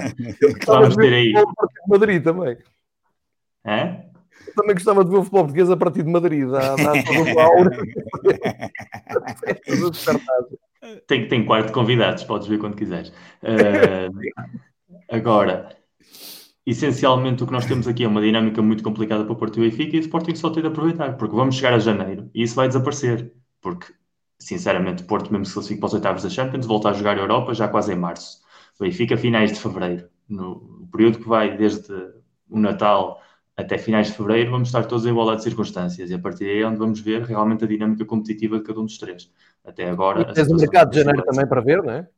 Pois é, o mercado de janeiro, vamos ver o que é que o Sporting vai investir ou desinvestir. É o Benfica não acredito que vai investir muito mais, eh, se bem que as notícias que circulam, que vem o, o miúdo do Santos para o plantel. Sim, o Lucas uh, Mas lá está, é mais um defesa do mercado brasileiro, como era o Gilberto, que tu não sabes como uhum. é que se uhum. vai adaptar ao futebol europeu, e portanto, Sim, entrar em, em janeiro na dinâmica defensiva de um treinador como o Jesus não é propriamente uma solução muito atrativa. Nós já falamos aqui muitas vezes do como Jesus trabalha a defesa, é onde ele mais em foco põe, e ele, pura e simplesmente, como dizem todos os treinadores atuais, não vai ter tempo para treinar, porque com a sequência de jogos, os jogos hoje em dia são mais recuperação, preparação, recuperação, preparação, não há tempo para fazer um trabalho tático em condições e mais num ano como este. Claro. Portanto, a partir daí, eh, ou o miúdo é mesmo superlativamente bom e consegue conquistar um lugar porque sim, ou então, por simplesmente, é mais fogo de vista num presente e que depois com potencial de futuro pode encaixar ou não.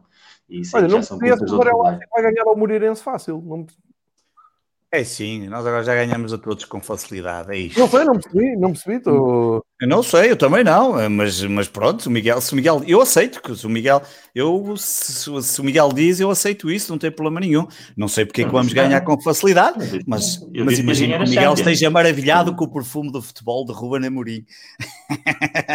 Só se for isso, porque eu não, não, eu não, eu não acredito que, que seja assim tão fácil. Ah, acho que estamos ainda longe de praticar futebol como já vimos do Benfica, dos célebres tempos do JJ Rolos Compressores e do Porto de outros, de outros campeonatos, não o do ano passado, por exemplo, que deu título, mas que não foi propriamente o, futebol mais atrativo, mas estamos longe de fazer essas coisas, portanto não acho é que, que ainda é muito cedo. Nem ninguém, ou seja, nós acho muito cedo. No início do ano, acho que nenhuma equipa em Portugal tem condições para praticar um futebol de qualidade. Sim, é, podemos fazer a nossa melhor versão, que é diferente. Nem campeonato tem havido, não é? a verdade é essa. Lá, não, não me digam que não tem havido campeonato. Lá pelo Sport está em primeiro lugar também não podem dizer isso. Tem havido jogos, calma lá. Não, é, desculpa, não assim. Mas ah. vamos a ver, eu acho que houve mais jogos esta época da seleção do que no campeonato. É, do campeonato. Se juntares o resto, talvez. Não é? É capaz. É capaz. Sete jornadas nesta altura, a campeonato não pode ser primeira. Da seleção, só este fim de semana passado, há dois fins de semana foram três jogos, mais dois atrás, foram cinco, pelo menos cinco houve já, da seleção. O sorteio da Taça de Portugal dizia há um bocado que é. é quarta-feira, eu anotei aqui, quarta-feira às 17h30, foi o que eu li. Uh, estamos todos de acordo. Não sabemos que... se com ou sem público. O sorteio uh, com público, porque esses podem ir todos para lá, os dirigentes e, e tudo, isso, esses, esses, podem ir todos para lá, porque eles são imunes ao Covid, eles não apanham Covid. Lembrei-me uma coisa, e honestamente não, não, me estou a lembrar, o sorteio sem condicionantes, sem, sem... Eu acho que agora já não há aquele, já, eu acho que já não vai ser preciso ler já aquele pode. PDF de duas páginas com as condicionantes todas e qualquer dia são absolutamente ridículas. Eu acho que já é acabavam com isso. Sim, já acabavam com isso. Devia ser sorteio puro desde o início. Uh, enfim, e até a única condicionante que eventualmente colocaria era os grandes, mas isso não, os da primeira divisão, talvez na primeira ou na segunda vez que entrassem no torneio, terem que jogar sempre fora, mas só para dar mais glamour, glamour é uma palavra que fica bem a qualquer sportingista agora Sim, dizer, é de bem, fica de bem, porque a nossa direção tem muito glamour, e portanto ficava bem qualquer hum, clube inferior receber, inferior ou divisões inferiores receber os clubes Mas da primeira não, divisão. Não há essa condicionante, ou seja, eu acho que não, acho que agora é puro, puro e duro, e portanto... Puro e duro pode dar uh, Benfica Sim, o mais, o mais provável até é o Sporting jogar fora, talvez à luz ou ao balado, porque tem acontecido assim nos últimos anos, eu acho que é capaz de é. acontecer é. uma coisa assim, acho que tem acontecido assim umas coisas, eu acho que vamos jogar, uh, eu estou a contar que vamos ao Dragão ou... ou... Calhaste com o Alverca, o que é isto? Não sei, sei lá, o ano passado calhei com o Alverca, mas há dois ou três anos foi sempre a mesma coisa, assim, Mas não tem é... problema nenhum, é, não tem problema nenhum, venham okay, eles. Vamos, vamos esperar não. pelo, pelo sorteio, pelo sorteio da, da taça. Um, que eu saiba, continua tudo igual na, na taça Portugal, não é? Vamos rumo ao Jamor e depois, quando chegar a altura do Jamor, se for preciso, mudamos o, o, o cenário. Ah, eu espero eu bem que em junho, do, em maio do próximo ano já não, não estejamos tão envolvidos Espero eu. Mas... Covid, não é? Esperamos todos que também isto já esteja um bocadinho diferente. Mas olha, eu vou aproveitar o facto de já termos feito este episódio antes da final do Jamor deste ano, ou aquela que vai ser a final do Jamor, que já, já nos encontramos aqui.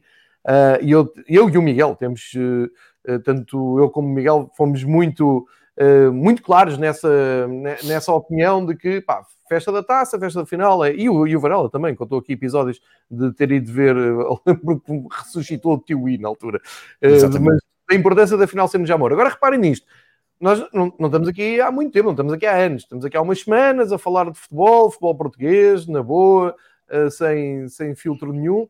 E reparem, nessa semana, é pá, sim senhor, não dá para ser no Jamor, temos que ir para Coimbra, com um relevado miserável, jogar uma final da Taça de Portugal em Coimbra. Nunca ninguém explicou como, nem, mas ninguém, nem, nem clubes, nem federação, ninguém explicou nada. Levámos só com aquilo não havia público e a malta estava mais preocupada, como ainda está, e bem, com outras coisas do que com futebol. Portanto, está bem, aceita-se, não há público, se lixe, vamos para Coimbra.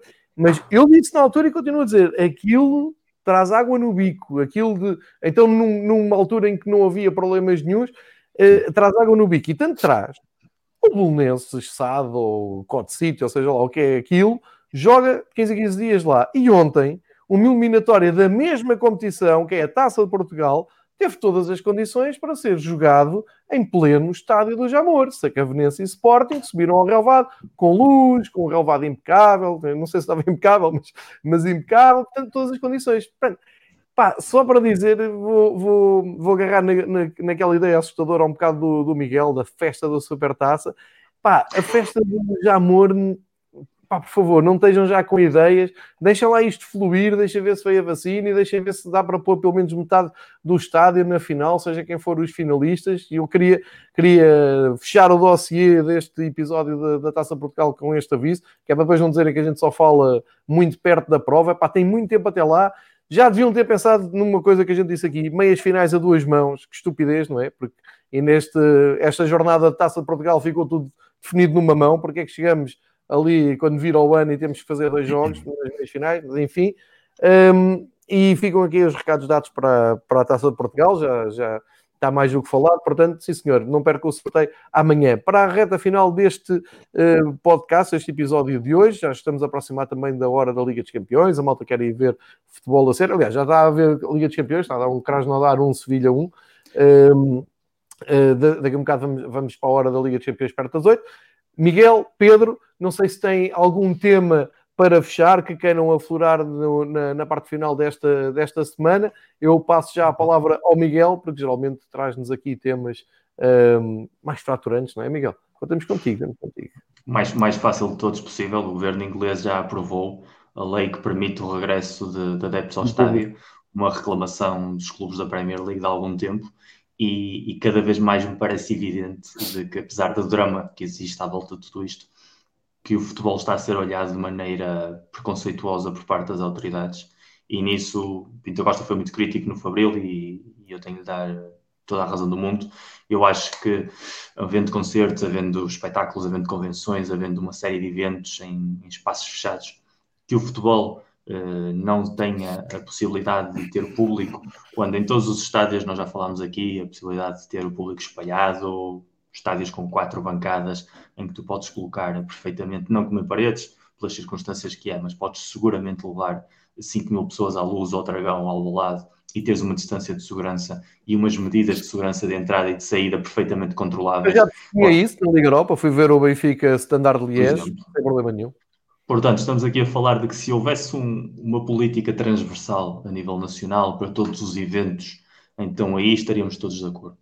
Mas não há. Há uma diferenciação evidente de que há eventos que sim que se podem realizar, há atividades que sim que podem ter algo de atividade com o público, e tu estás ligado ao mundo do espetáculo de certa maneira, e sabes perfeitamente que há eventos que têm tido público, e com a desculpa de que no futebol são todos hooligans, são todas pessoas que não sabem comportar no calor do momento, são pessoas que acham que porque eu tenho duas filas de distância com a pessoa da frente, quando a minha equipa marcar um gol, forçosamente tenho de ir a correr, abraçá-lo e gritar e arrancar a camisola e quase fazer sacrifícios ao Deus do futebol ali no meio do relevado e, e, e cortar os braços e pintar a cara como se fosse um, um viking a, a caminho de invasão. Se essa é a ideia que as autoridades têm os adeptos de futebol, então entende-se porque é que não queiram ter adeptos de futebol nos estádios. E Mas tem, Miguel, senão um não faziam o cartão do adepto. Seriam, seria um bocadinho exagerado de pensar que neste contexto a, coisa está para isso. E, eu acho que os clubes de futebol, eh, muitos deles não são nenhum tipo de exemplo a nível de gestão, não são exemplo eh, em nenhum sentido eh, como entidades que cuidam dos seus adeptos. Acho que a maior parte deles literalmente está-se a marimbar para os seus adeptos, tal como está e olha para eles como consumidores, cada vez mais, já falámos sobre isso aqui. Mas acho que os adeptos sim merecem voltar a um estádio de futebol com todas as condições de segurança, obviamente. Ninguém está aqui a dizer o contrário, com as suas máscaras, com a sua distância de segurança, com lugares devidamente marcados, com entradas e saídas aos estádios controladas e que as pessoas estejam preparadas para esse cenário de entram X pessoas, outras pessoas esperam e assim sucessivamente. Se se pode fazer isso com eventos em recintos fechados, que é o que tem acontecido, pode-se fazer isso com estádios de futebol, ainda para mais num país como o nosso, em que os clubes, sobretudo a primeira divisão, são estádios de capacidade significativa. Temos estádios de 65 mil espectadores, temos estádios de 53 mil, temos estádios de 30 mil. Não me digam que não há capacidade, ou que não há vontade. A Premier League, que normalmente costuma dar o exemplo em muitas coisas, volta a fazê-lo e a partir daqui vai haver cada vez menos margem de manobra para que as autoridades portuguesas eh, se sintam, como noutros tempos, orgulhosamente sós, na sensação de que eh, os estádios continuem fechados, os hooligans continuem em casa e aqui não passou nada e entretanto vamos todos ali abaixo ver o concerto do Tony Carreira, porque isso sim é que vai pôr o pessoal a levantar-se da cadeira e a dançar. Marela, queres uh, terminar com algum tema em especial? É, é, é tinha, ou, ou queres dizer-nos a classificação? Só dizer, Estamos a ganhar 12-10 e está apenas a 4 partidas de fazer história. Um, e portanto, uh, mas eu, por isso é que eu quero ir acabar de ver, porque vai ser um momento claro. épico. E vou-te mas, não, não, pensa, não, que está, pensa que estás a dar sorte e não estás a ver totalmente. Vais para lá e ainda vais estragar tudo. Não, não, não, não, não, que eu estou a ver, estou a ver desde o início. Um, neste momento já faltam 3 partidas, acabou claro. de fazer 13-10. Um, na verdade, só queria comentar aqui uma coisa que o Miguel disse, e só para complementar o que ele disse, que é, que é muito importante, porque hum, acho que foi o presidente do Fabril que falou da questão que. Ele até disse que o futebol só não tinha adeptos por causa do, do Felipe Vieira e do Varandas. Não é bem assim como ele diz, não acho que acho que foi ele que disse isso, mas não é bem assim. Mas a verdade é que eu não, o futebol provavelmente só não, ainda não regressou um, a ter com, com adeptos, porque os clubes todos, se calhar, não quiseram ou não, não se esforçaram. Porque se houvesse tanto empenho em outros assuntos que às vezes não interessam ah, absolutamente nada... a DGS também não facilita, por amor de Deus. E se colocar claro. isso em, o ônus em presidentes é brincar com, com, as, com as pessoas. Não, não, não é só... Não, não, não, mas, mas ó, João, tu, mas a questão é que os presidentes também já deveriam... Os presidentes de todos os clubes e as federações já deveriam ter feito alguma pressão, já deviam ter feito a pressão, porque olha, eu, eu, fui ver, eu fui ver a Fórmula 1 com 25 mil pessoas, que não estavam 25 mil pessoas, pessoas. Já falei com pessoas que eram, que eram voluntários lá, ainda agora está aqui no Twitter, estou a olhar para o que ele acabou de escrever, e falei com esta mesma pessoa que agora estou aqui a olhar, que esteve como voluntário e que me garanta pés juntos que não estiveram lá 25, estiveram muito mais de que 25 mil pessoas. E portanto um, e que depois quem acabou por levar com isso foi o MotoGP que, que, que acabou por, por não ter hipótese só tinham vendido 15 mil que eu acho que era perfeitamente possível, estamos a falar, enfim, mas pronto, se fossem 5 mil não, não haveria problema nenhum em ter ali alguns, e acho que só não acontece porque, porque, não, porque não há interesse, se calhar das federações, mas depois, daqui a uns, uns mesinhos, quando os clubes começarem a ter dificuldades para pagar salários, depois vão se queixar e vão dizer que a culpa é de não sei de quem, e é do governo, e é não sei o que mais, e as coisas vão continuar assim. Um, sinceramente, olha, por mim também se fechar tudo e se fecharem os clubes todos, é da não, maneira não, como que o meu momento zen continua por aí fora e, há, e é da maneira que, que estás a dizer. Há uma coisa que está a dizer que faz todo sentido. Eu até agora, e não é por ser presidente do Porto, o Pinto Costa tem sido o único muitos presidente poucos, tem sido poucos, é verdade. sucessivamente. É, é verdade. Eu até vou beber água para falar o nome dele. Mas, mas é verdade, é verdade. Com, com respeito já é difícil, mas só para, para depois tem que lavar outra vez. Mas é verdade que ele falou nisso e falaram. E, Várias e, vezes. E, e, e não, mas, o, mas, está, mas olha, Miguel, o do Sporting não fala por uma razão simples, porque tem medo que os hooligans vão para lá e que vão dizer ao oh, Barandas vai para o caralho e és um presidente de merda, porque ele tem medo disso, porque não sabe conviver em democracia, mesmo que a democracia por vezes tenha alguns palavrões, coitadinho. Um, os palavrões fazem dói-dói. Mas a é verdade. Simples, é muito simples. Sim. Se tu tens uma capacidade reduzida, imagina que no, em Alvalade metem 5 mil pessoas. Sim. Mas é o Sporting Já meteram que determina 10 mil quais é que... a seleção. Ou, ou 5 mil. Se, se, é o Sporting que determina quem é que vão ser as 5 mil, então Sim. o presidente do Sporting pode estar tranquilo porque é ele que vai decidir quem é que são os que vão entrar e que não vão entrar.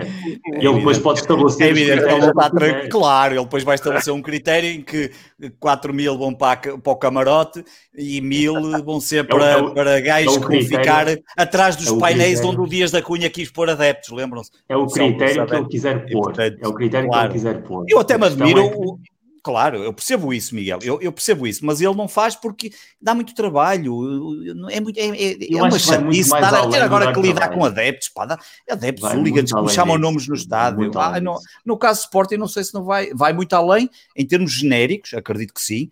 No caso Sporting já não tenho assim tanta certeza. Até ainda agora me lembrei dos painéis, até, até estou, até, até me nem sei como é que ele nunca se lembrou de colocar os grupos organizados atrás desses painéis do Mas, Sporting, dos marcadores. Com todo, respeito, com todo respeito pelo Sporting, o posicionamento do Varandas é infinitamente Sim. inferior em termos de importância política e social do que o posicionamento do Presidente do Benfica. Claro. O Presidente do Benfica sem dúvida. A nível público, tem atitudes tão proativas em relação a este tema como tem tido o Presidente do Porto. Se houvesse, digamos, uma entente cordial neste assunto, que já sabemos que as relações entre os dois são as que são, e, e obviamente sabemos o passado que há, mas se olhando para o seu bem-estar económico, até já nem falo no interesse dos adeptos e que as pessoas possam ver esses momentos, ou que a equipa possa contar com o apoio dos adeptos em momentos difíceis, que os vão ter, mas simplesmente pela questão económica, com que os dois pusessem minimamente de acordo em bater com o pé, da mesma claro. maneira como já aconteceu com questões de impostos, claro. da mesma maneira que já aconteceu com questões de legislação, automaticamente, por muito que a DGS quisesse fazer-se de forte, eh, teria de justificar-se a muitíssima gente, teria de justificar-se aos 6 milhões de benfiquistas, teria de justificar aos 2 milhões de portistas ou os que sejam, uh, estamos aqui a falar sempre em números abstratos, e isso já não é a mesma coisa do que ter só de se justificar perante meia dúzia de malucos como tu, eu ou o João. Não é a mesma coisa. É, verdade o que vocês podem dizer.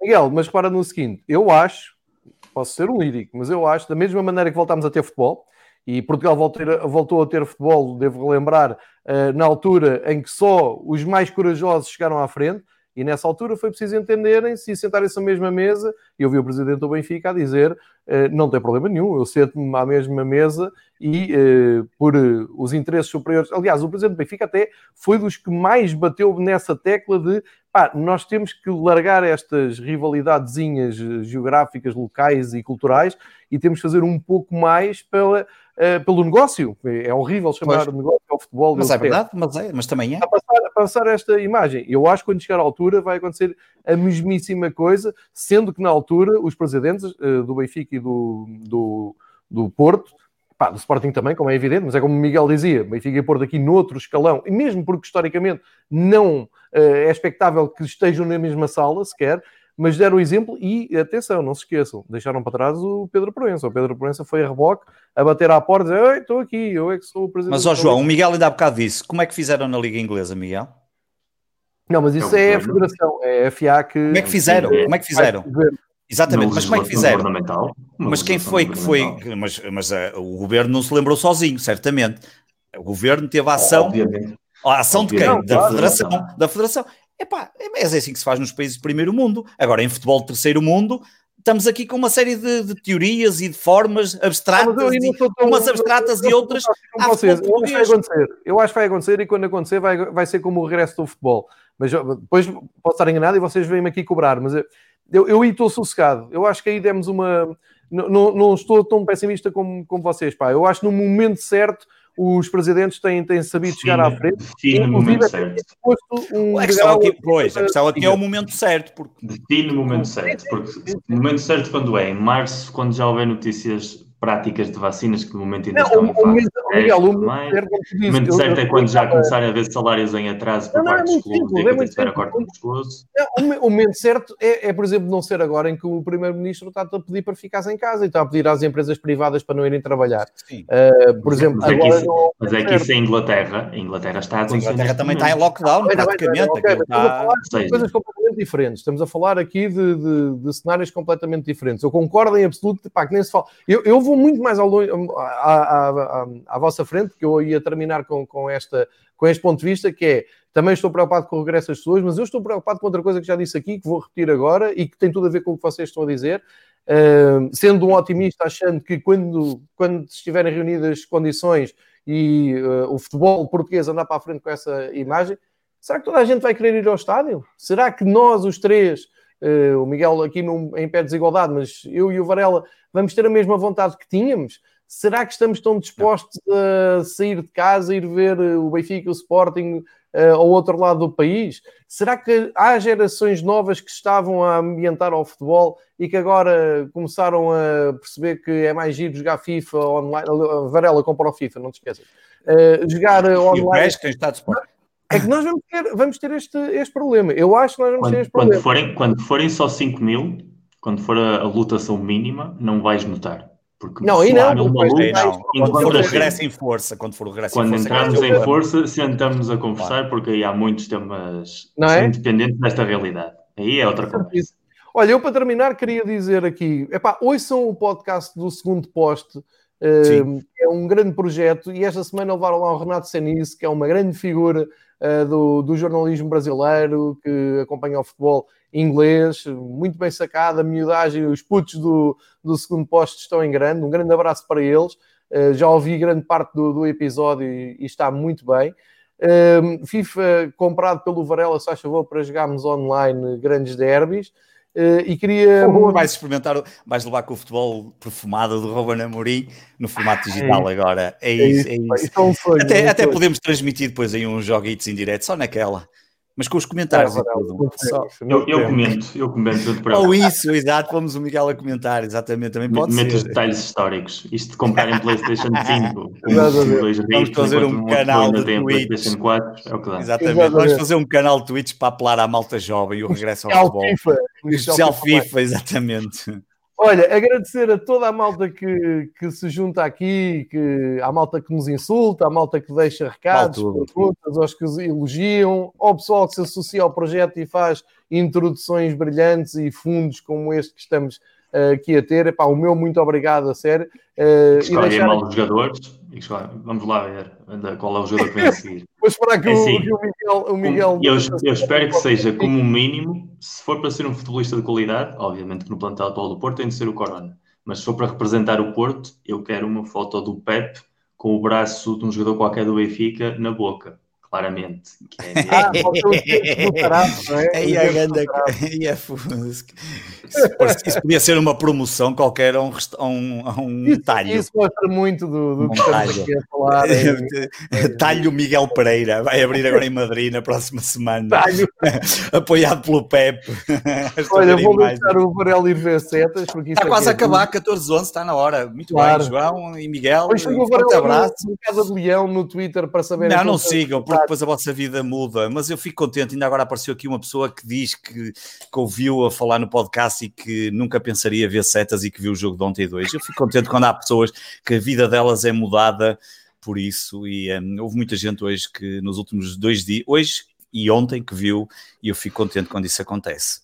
Uma vez disse no dia de ano novo, uh, em ambiente familiar, assim: olha, agora metam na Sport TV que eu quero ver às seis da tarde o, o Intergame e as pessoas Winter, assim, Winter Classic da NHL. NHL, o meu amigo Varela vê sempre isso, é NHL ao ar livre. Ao ar livre, exatamente, o Winter Classic, é, um, é, é mesmo um clássico. Sempre num estádio, num estádio de futebol americano uma coisa assim, é sempre um clássico é que vale a pena ver. É isso sempre. Muito bem. Meus queridos, Miguel, grande abraço grande aos dois. Um abraço para Madrid, para fiquem Um abraço a todos que nos ouviram meu amigo e que Pedro. nos vão ouvir e ver. Meu amigo Pedro, rumo à dobradinha, estou contigo. Exato, exato. Eu até acho que vocês vão festejar comigo este ano, mas pronto. Não. Não vamos chegar ah, não, não, isso é o que tu dizes. Depois chego lá e eu, eu, depois chego lá e convido para ir ao Edmundo e tu não vais resistir. Ah, está bem, está bem. é publicidade em barda, não é? É, é, ah, pá, é boa gente, é boa gente. É boa gente. PlayStation, ah, Tudo, sem recebermos nada, cara. Não somos como o Bruno Nogueira, que até recebeu uma PlayStation 5. É verdade. É verdade. Não chegamos a esse nível. Pois não, Vejam ele nem sabe, nem sabe ligar aquilo. Não, nem vai dar às filhos. Vejam Liga dos Campeões. Vejam Liga Europa, vejam o Campeonato Nacional que regressa na sexta-feira. Última partida. Adeus. Não até... saiam de casa. Até para a semana. Obrigado até a todos. para a semana. Um abraço.